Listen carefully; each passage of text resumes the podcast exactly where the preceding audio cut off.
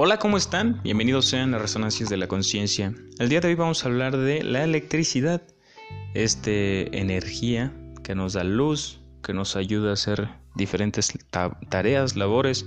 Considero que en el futuro va a ser más fácil conseguir la energía eléctrica porque porque la tecnología y la, el sol cada vez calientan más, entonces creo que puede, puede producir más energía. Eh, pues ya que lastimosamente nuestra capa de ozono ya no retiene tanto los rayos UV y nos está cociendo. Pero bueno, la electricidad, ¿qué es? Existen dos tipos de electricidad, la estática y la corriente. La corriente eléctrica puede desplazarse a través de cables. Esto significa que pueden viajar desde una batería o central eléctrica hasta el lugar en que se necesita. La corriente eléctrica es muy importante en nuestras vidas. Piensa en todas las cosas que dejarían de funcionar cuando hay un apagón. Es más, creo que ya hasta la sala, ya hasta los muebles usan energía eléctrica, ¿no? Si te cepillas el pelo con rapidez, el cabello se cargará de energía estática. ¿No, ¿No has visto cuando te tallan un globo en la cabeza? Como le pones una hojita de papel y se queda pegada. Eso es la energía estática. Pero sí, cada vez más necesitamos la energía eléctrica. Nuestros celulares están hechos, eh, funcionan a base de electricidad, nuestras computadoras. La mayoría de los trabajos hoy en día se desempeñan por la electricidad. Lo que usamos nosotros en los celulares son baterías de litio. Entonces, esto hace que almacene la energía eléctrica.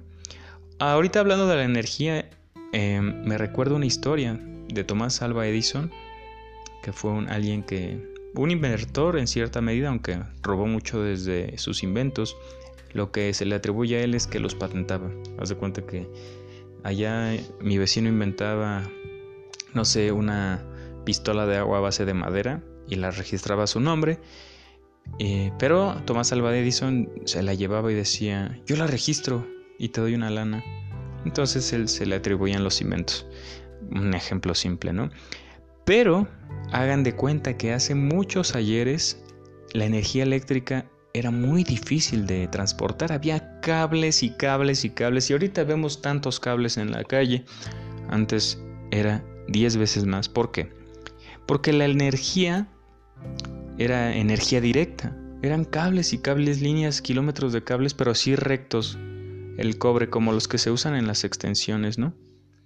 Pero alguien lúcido, como lo fue Nikola Tesla, un croata que revolucionó la industria, el mundo, eh, inventó la corriente alterna, que consumía menos energía y lo transformaba, eh, hacía que llegue de punto A a punto B la energía con más facilidad, más rapidez y con menos cables, con como el 99% menos de cables, podrías conducir la, misma energía eléctrica que, que daban 10.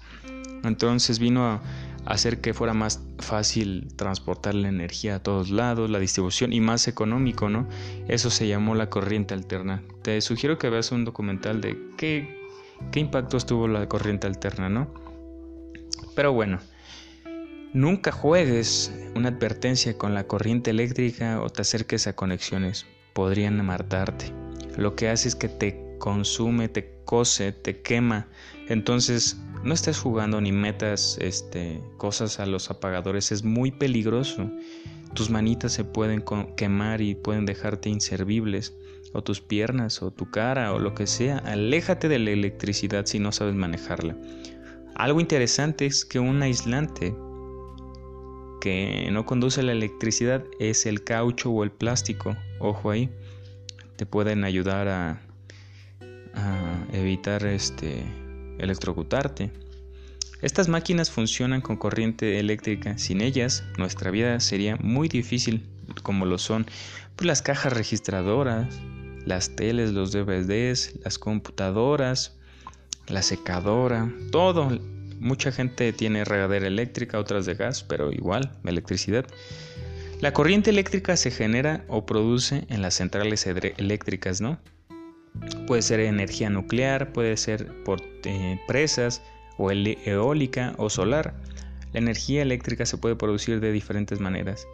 Son por ejemplo, en las aguas, cuando es una presa que genera electricidad, son turbinas que hacen girar, girar, girar el agua con su pendiente o su caída o la gravedad.